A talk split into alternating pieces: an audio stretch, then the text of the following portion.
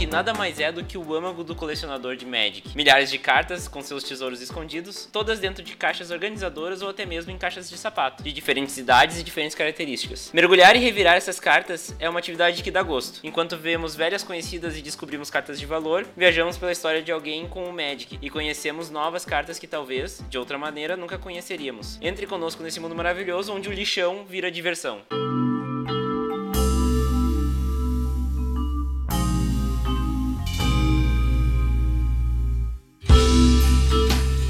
E aí, Bruno, tudo bem? Tudo ótimo, cara. Então, eu chamei, te chamei aqui porque eu acho que tu é a pessoa que eu conheço que mais vai atrás de book, né?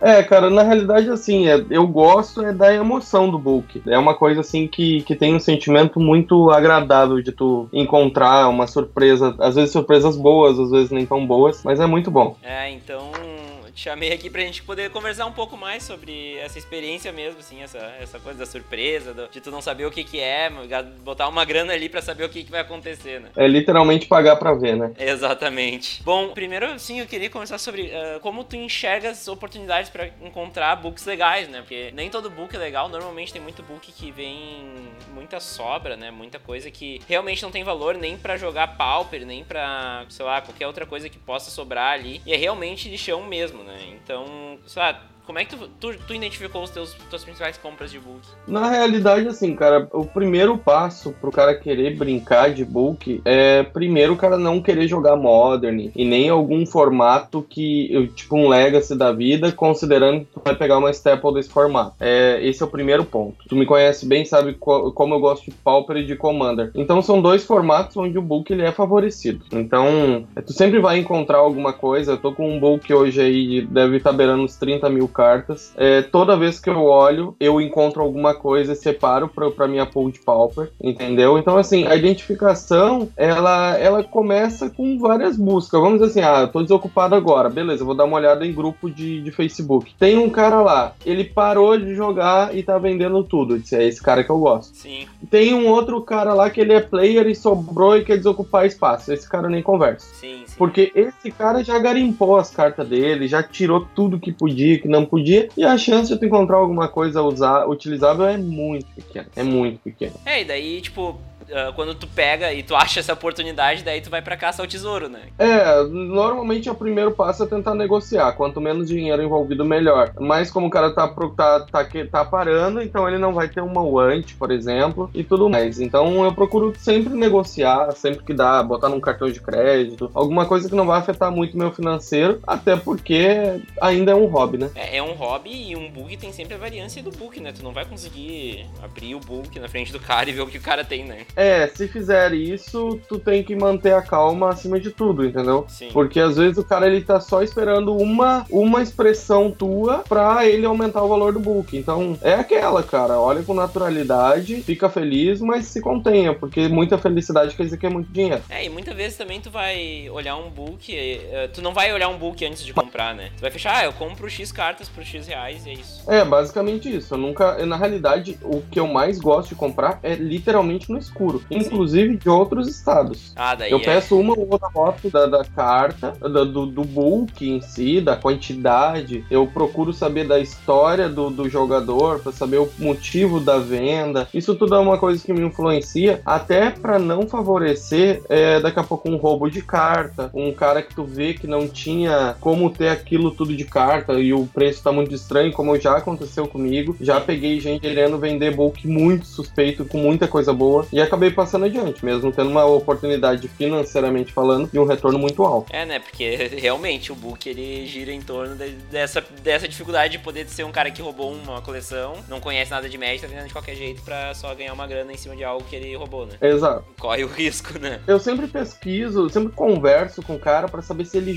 se ele é ou foi jogador. Sim. Porque se ele só tem as cartas, ele é um cara suspeito. É muito raro o cara ter carta por ter. Ah, eu ganhei de um amigo amigo. Ah, legal, como é que foi, cara? Esse teu amigo jogava de que cor? Alguma coisa o cara ia, ele tem de informação. Então, assim, se o cara tem muito pouca informação, é porque é lote roubado. E eu prefiro não dar chance pro azar com relação a isso. Até porque a gente sabe o quanto de valor pessoal tem essas cartas, né? É, e, e além de tudo, quando tu compra um, um lote que pode estar tá roubado, tu tá uh, tipo, falando pro cara que assim, ó, ah, deixa eu roubar a carta de Magic, meu, rouba mais. Exato, acima de tudo. Acima de tudo é isso. Então o cara tem que, tem que se cuidar. Um pouco de empatia com é, é uma coisa sempre bem-vinda. E além do risco de tu comprar algo roubado, que é bem fácil de mitigar, né? É bem fácil de tu descobrir quando é algo roubado, tu tem o risco de tu pegar um book achando que tem alguma coisa e não ter nada, né? É, cara, existem duas situações ruins, cada qual pior. Número um, tu pegar um book que não tenha nada utilizável. Às vezes nem eu, nem, eu não estou falando de valor financeiro, estou falando de utilização, de uma carta útil. Um Seagate Oracle, por exemplo, no Pauper. Sim, sim. Ele é uma carta extremamente útil, mas que não vale nada, vale um real, vale 50 centavos, 60 centavos. Minha última compra eu comprei 16 para botar nos decks que eu tava montando. Então, assim, é uma carta extremamente útil que eu adoraria encontrar no book. Que não é porque ela vale os 50 centavos que eu vou ficar triste. Não, é porque ela é uma carta útil. Eu busco utilidade. Eu, eu gosto de ter carta que eu vou usar. Não é à toa que eu tô me desfazendo de uma porrada de staple que eu tenho aí, justamente para construir deck Pauper, que hoje eu tô com 23 montados. E tem a segunda situação, cara, que é a pior de todas e que aconteceu comigo em dois books seguidos. As cartas mal cuidadas ou estragadas. Teve um book que eu peguei aqui na cidade, aqui em Montenegro, que a caixa do book do cara tinha ficado embaixo do ar-condicionado e pingou água. Aí o cara tinha uns fractos, o Sinil, que é o branco, que dá mais ou um pra todo mundo, que é uma carta que tinha um valor bom, uns 10 a 12 reais mais ou menos, que estavam todas grudadas. Tinha Símil, tinha Estrela Cromática, que praticamente foram bicho. Então, às vezes, tu não encontrar uma carta cara é pior do que tu encontrar. Porque às vezes tu encontra uma carta utilizável em um um ótimo estado de conservação. Mas não adianta querer pensar que book vai ter carta NM. Normalmente as cartas são MP, SP-, mas não, não, não, não se imagine comprando um book de carta Nearmind, a não ser que tu vai comprar book de lojista ou de dealer que comprou box pra revender as staples, entendeu? Então, assim, são duas coisas que o cara tem que estar sempre disposto a acontecer, que é tomar prejuízo, ou pior do que o prejuízo, é, é ter que botar fora cartas que teriam um valor valor financeiro muito bom. É, não, e comprar book de lojista ou de dealer, normalmente ele vai vir limpinho, né? É, eu nunca recomendo esse tipo de situação. É. Se o cara quer se divertir, se ele quer montar um cube draft, se ele quer jogar na, no for fun, ok. Agora, se ele quer garimpar coisas que tenham qualidade, independente de valor financeiro, não perde tempo comprando book de loja, porque ele já foi garimpado, lido, relido, revisado e re-revisado pelo menos umas 10 vezes pelo lojista. E 10 vezes eu tô falando por baixo, assim.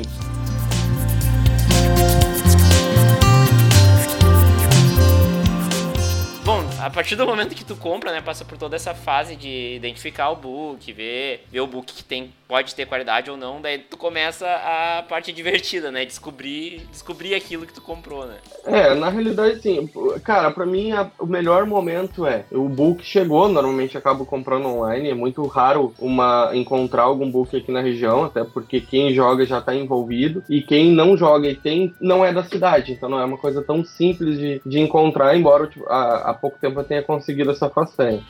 É, é, sentar no sofá, cara, abrir tudo e começar a separar. Aí o que acontece? Eu começo a olhar e eu nem olho pra carta em si, cara, é cor. Eu vou separar tudo por cor primeiro e aí depois eu começo a primeira garimpada. Beleza, joga Pauper, já separa. Joga Commander, vai pro outro lado. Não joga nenhum dos dois. Se não vale dinheiro, já vai pro vulcão lá gigante, entendeu? Mas é, pra mim, é a melhor parte de todas é a hora que, que tá ali e começa essa brincadeira. É, e o que tu mais descobre são cartas de Pauper e Commander, né? Assim, Exatamente. É que o Commander ele tem a maior vantagem do seguinte, cara. Literalmente, qualquer carta tem poder de, de, de, jogar dentro de um Commander. Primeiro que é uma só, e segundo é que tem efeitos que só o Commander permite ser usado aquela carta. Hum. Uhum. Então não tem, não tem. O último, o, o, meu maior book que eu peguei até hoje foi trocado por uma Scalding Tarn com um cara de São Paulo, que casualmente um cara de Montenegro tava indo para São Paulo e trouxe o book para mim junto com os cachorros dele atrás da Fiorina. Então, assim, foi uma coisa muito doida, mas foi, uma, foi um book de 20 mil cartas que eu levei uns nove dias inteiros separando o book. Foi, assim, bem trabalhoso, bem complexo de, de trabalhar. É, mas é trabalhoso, mas é divertido também, né?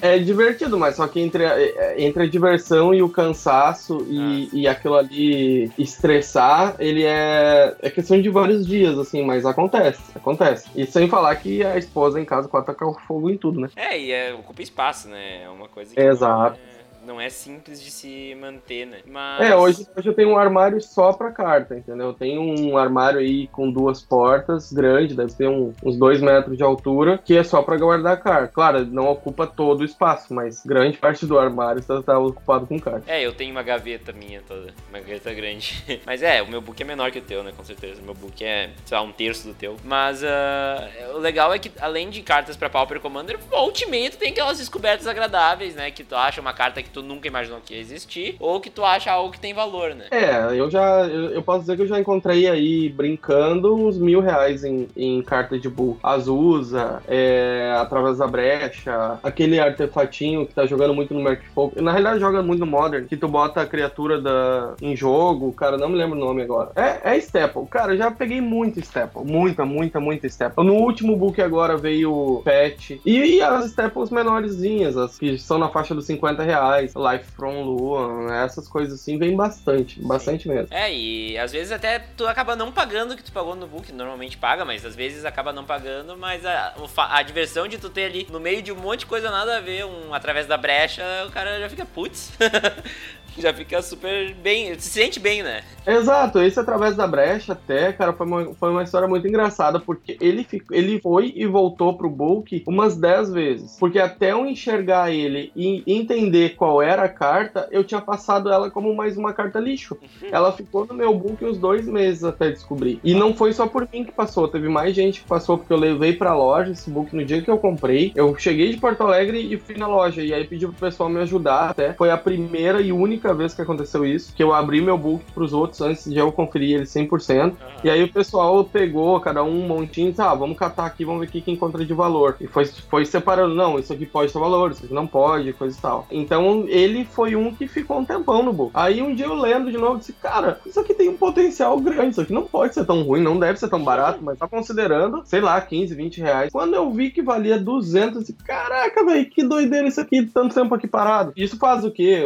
Um ano e pouco, quase dois anos tá comigo ele e eu ainda não consegui passar. Nossa, é. E, e o mais louco daí disso é que, tipo, às vezes, beleza, tu achou uma carta ali, sei lá, um cofre do martelo, que é uns 50 pila. Mas, tipo, tá, tu não pagou o teu book que tu pagou, sei lá, 150, 200 reais. Mas tu abriu uma carta, tu achou uma carta ali que tu Primeiro, tu não ia comprar, porque não, normalmente tu não tem, só se tivesse uso para ela. Mas é uma carta legal Exato. de ter, né? Uma carta legal de ter achado, assim. Porra, que legal, sabe? É, o que eu mais curto, cara, é quando eu consigo encontrar as quatro igual. Ah, que nem, é, eu, tô, eu terminei agora o LDUG, que vai as cobrinhas, aquela que tu baixa. Ela é tipo uma Sakura, que tu vira ela e, e coloca um terreno da, da tua mão no jogo. Ela tava valendo uns 10, 12 reais, mais ou menos. Tinha as quatro no bulk, porque o cara colecionava Kamigawa, então ele tinha muita coisa. Eu tenho muita coisa de Kamigawa ali uhum. no, no Bull, cara. Sim. Então, assim, até tenho vontade de fazer um, um Commander de cobra, cara. Porque tem muita cobra legal ali, entendeu? Então, assim, isso é muito, muito gostoso de tu encontrar. Essas cartas cara, é claro, porque financeiramente falando é interessante, mas eu nunca vou pensar. Eu, não, eu particularmente, não compro Magic pensando em vender. Minha, minha mulher que não escute isso. É, é sempre pensando no hobby, entendeu? Porque eu não sou dealer, eu não vivo disso. E até não, não gosto de vender carta. Porque o que que acontece? Tu não consegue repor. Sim. Eu prefiro trocar do que vender, entendeu? Então, assim, há pouco tempo fiz uma, uma, uma trade legal aí de 250 dólares. Cara, é que os dois ficaram garimpando o heavy do outro para ver se tinha alguma coisa que interessava. Então, assim, é essa parte do Magic que é o legal. E o book, ele tem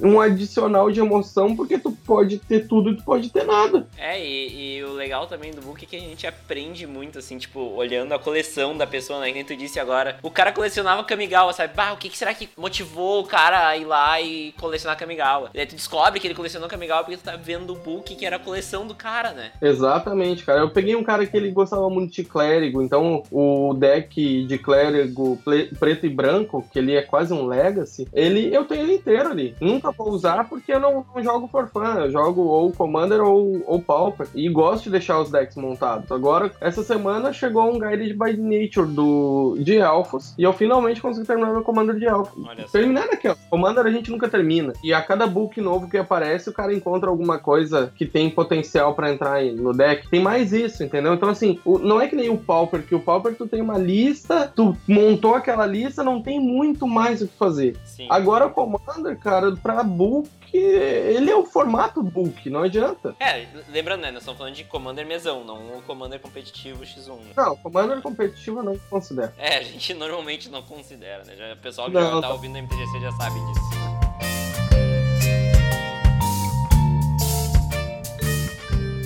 Além da, de tu entender a coleção da pessoa, é legal porque tu conhece mais ou menos os hábitos, né? Tipo, com o que, que a pessoa gostava de jogar, com o que, que a pessoa deixava meio descartada, até pela qualidade, pela, por quão preservada tá a carta, né? Quando tá destruída, o cara sabe, ah, esse cara jogou pra caralho com essa carta, né? Mais ou menos assim. Nem sempre uma carta mal cuidada é uma carta jogada. Às vezes é uma carta mal acondicionada, guardada. Já peguei muita carta com borrachinha grudada, derretida. É, cartas que chegaram a dar dó de ver, assim. Nesse último que eu peguei aqui, eu encontrei aqui em Montenegro, tinha muita coisa mal cuidada. Muita coisa. Se pagou, se pagou, porque eu tava. Eu troquei por um Super Nintendo que tava guardado um tempão que eu não jogava. Então, eu prefiro uma coisa que eu tô usando do que uma que tá guardada. Mas as cartas estavam muito mal cuidadas. E isso é uma coisa que eu sempre gosto que o pessoal, quem, quem me conhece, quem. O meu sobrinho principalmente, tem pego muita coisa comigo. Cara, eu sou muito chato com essas coisas. Cuida da carta, não custa nada. Ah, mas não tem dinheiro pra comprar comprar um Protector, cara, o sacolé é 10 pilos. Sim. Então, não é desculpa, entendeu? É, a gente tem, às vezes, as cartas mais antigas, que daí sim, daí, né, era a época que não se usava Protector, né? Nem se você sabia o que era Protector, né? É, mas ó, nessa minha última negociação, eu encontrei um cara que tinha aberto uma box de, de Ice Age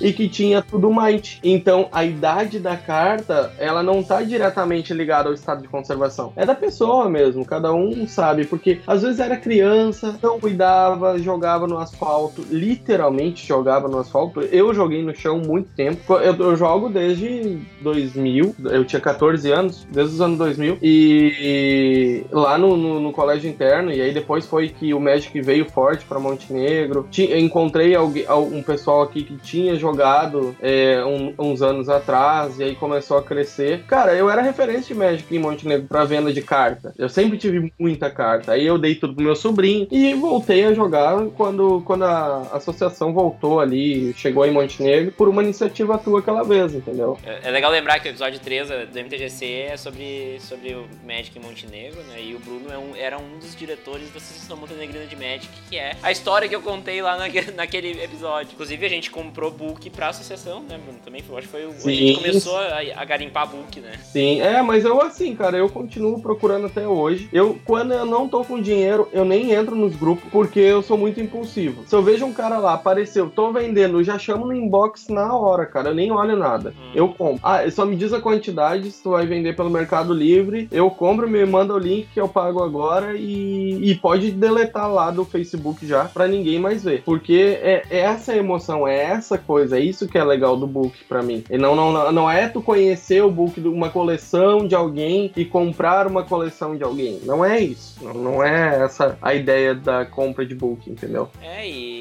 e além de tudo, tu ainda acha às vezes umas cartas divertidas, né? Umas cartas que tu não esperava que existissem e Exato. tu acha ali uma coisa que. Caralho, como assim? Sabe? Que, que, como assim essa habilidade toda estranha aqui? Sabe? Que eu não sabia que existia. E a gente, é, mesmo jogando há muito tempo, a gente tem coisas que a gente não conhece, né? Não, mas e quer ver uma coisa doida que acontece seguido até hoje? Isso que agora eu tô bem, bem mais ativo com Magic do que eu já tive nos últimos anos. É o seguinte: aparece alguém falando sobre um hype que deu uma carta. Ou então falando sobre uma carta e casualmente alguém falando o preço dela. Cara, eu tenho essa carta, tá no book. Uhum. E aí saiu catando. Porque o meu book ele tá mais ou menos organizado. Hoje ele tá dividido por cor, a, a maior parte das cartas estão separadas por cor justo, entendeu? Que é por uma questão de organização, muita carta é um saco do cara manter, então tem que manter organizado, não adianta. Só que tem algumas caixas espalhadas dos últimos books, que aí vão ficando. Aí vai Bruno lá pro, pra, pra oficina, que eu tenho uma dependente de empregar no apartamento que fica essas coisas. Fica lá, cara, duas, três, quatro horas sentado num banco, revirando book atrás da maldita carta que ele jurava que tinha. Nem sempre tem. Aham. Já aconteceu de ter. Já aconteceu de ter, de ver, cara, essa carta. Mas não, isso é lixo. Porque às vezes o cara lê na hora, não, é lixo, não vê jogando, é lixo. Aham. Caraca, essa carta dá 8 conto. Esses tempos eu não me lembro que carta foi. Eu achei que tinha 16 lá no book. Valia 7 ou 8 conto cada uma. Eu, eu, esses tempos, foi queda da agulha que eu vi. Caralho, spike de queda da agulha.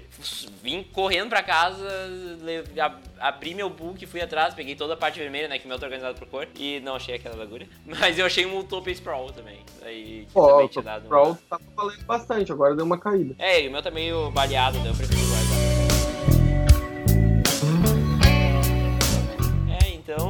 acho que deu pra passar bastante sim sentimento que é tu revirar um book, tu conhecer cartas novas, tu ter atenção de saber se tu, se tu acertou em cheio ou se tu fez uma cagada. Eu acho que deu pra passar bastante tá. experiência, né? É, cara, pra mim é sempre um acerto, mesmo que não tenha tanto valor. É, foi a experiência, foi, um, foi um- uma, é, uma emoção, independente da, dela ter sido frustrada ou não. Foi uma baita expectativa. Só que o segredo disso, cara, é não criar muita expectativa. Se tu for com muita expectativa em cima de um book, pra, pra ela ser atendida, tu vai ter que encontrar muita coisa. Então, eu vou com a expectativa de que encontrar cartas úteis para Pauper e Commander. E isso, essa expectativa, ela acaba sendo atingida a maioria das vezes, por quê? Porque eu não tô procurando valor financeiro, eu tô procurando uso, usabilidade, eu quero carta que eu possa usar. Eu não adianta ter carta que eu não uso. Tanto que eu vou repassar agora, daqui uns dias, não sei por quanto ainda, é, eu vou esperar fechar umas 30 mil e vou passar o book adiante. Ele não me atende mais, eu quero repor, eu quero mais dessa emoção de garimpar e pesquisar e, e catalogar e organizar, entendeu? E não ficar só com ele guardado. Ficar com ele guardado pra mim não adianta. Então, pra mim, o book é isso, cara. É não criar muita expectativa e tu ter é, é, essa felicidade de encontrar coisas úteis.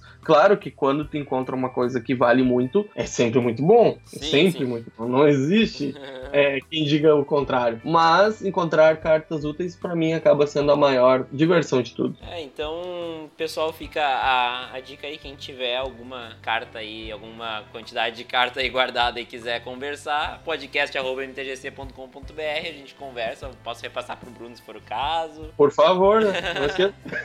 E é isso aí, gente. Quem tiver interessado em comprar books também, é, fica a dica aí. Eu acho que é uma experiência super divertida. Eu não tenho tanta experiência assim quanto o Bruno, mas comprei alguns e todos eles me divertiram um monte, assim. Achei coisas que nunca imaginei que fosse achar. Eu tenho alguns fagulheiros que eu tirei de, desse tipo de coisa. Ô, eu lembrei agora. Esse Utopia Sprawl era de um, book também. Mas enfim, ah, eu acho que é legal a gente, a gente ter falado sobre isso até no. Porque é um aspecto cultural do jogo, né? Acumular cartas é, faz parte Claro. da cultura do jogo. Então tá, Bruno, valeu aí pelo, pelo tempo que tu emprestou pra nós aqui no MTGC, pela experiência tua com os books. Se quiser deixar um Não, recado eu pra que galera. agradeço. Cara, é isso aí, velho. Magic é, é brincadeira, é diversão, é tu ter um pouco de empatia, porque hoje a gente sabe como a nossa comunidade tá um pouquinho ácida, ela já foi pior, mas a gente tem que controlar, cara. Tem uma gurizada nova querendo aprender, tem esses books, eu também, cara, quem me conhece sabe que eu- ele tá sempre à disposição pra qualquer player novo, não cobro nada, porque, como eu falei, é book, cara. Então, assim, vamos divulgar quanto mais gente jogando, melhor pra todo mundo, maior a diversão e tudo mais. Mas é isso, cara, agradecer o convite aí e a hora que precisar conversar também sobre qualquer assunto aí, estamos à disposição. É isso aí, Bruno, valeu. E, e, aí, e pra todo mundo aí que tiver um book, vai garimpar. E se não quiser garimpar, manda pra nós.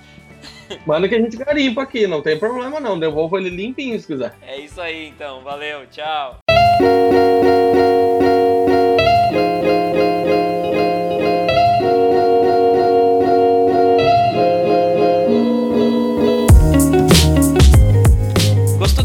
Podcast? Então siga-nos nas redes sociais, facebook.com.br mtgcpodcast ou no instagram.com.br mtgccast. Siga-nos também na Twitch, lá rolam lives quase toda quinta-feira, www.twitch.tv mtgcpodcast. Quer conversar comigo? É fácil, mande um e-mail para podcast.mtgc.com.br ou me siga no Twitter, arroba Vini Weitzman, tudo na descrição do podcast. Assine nosso podcast no seu agregador e mostre para seus amigos. Um abraço a todos e tchau!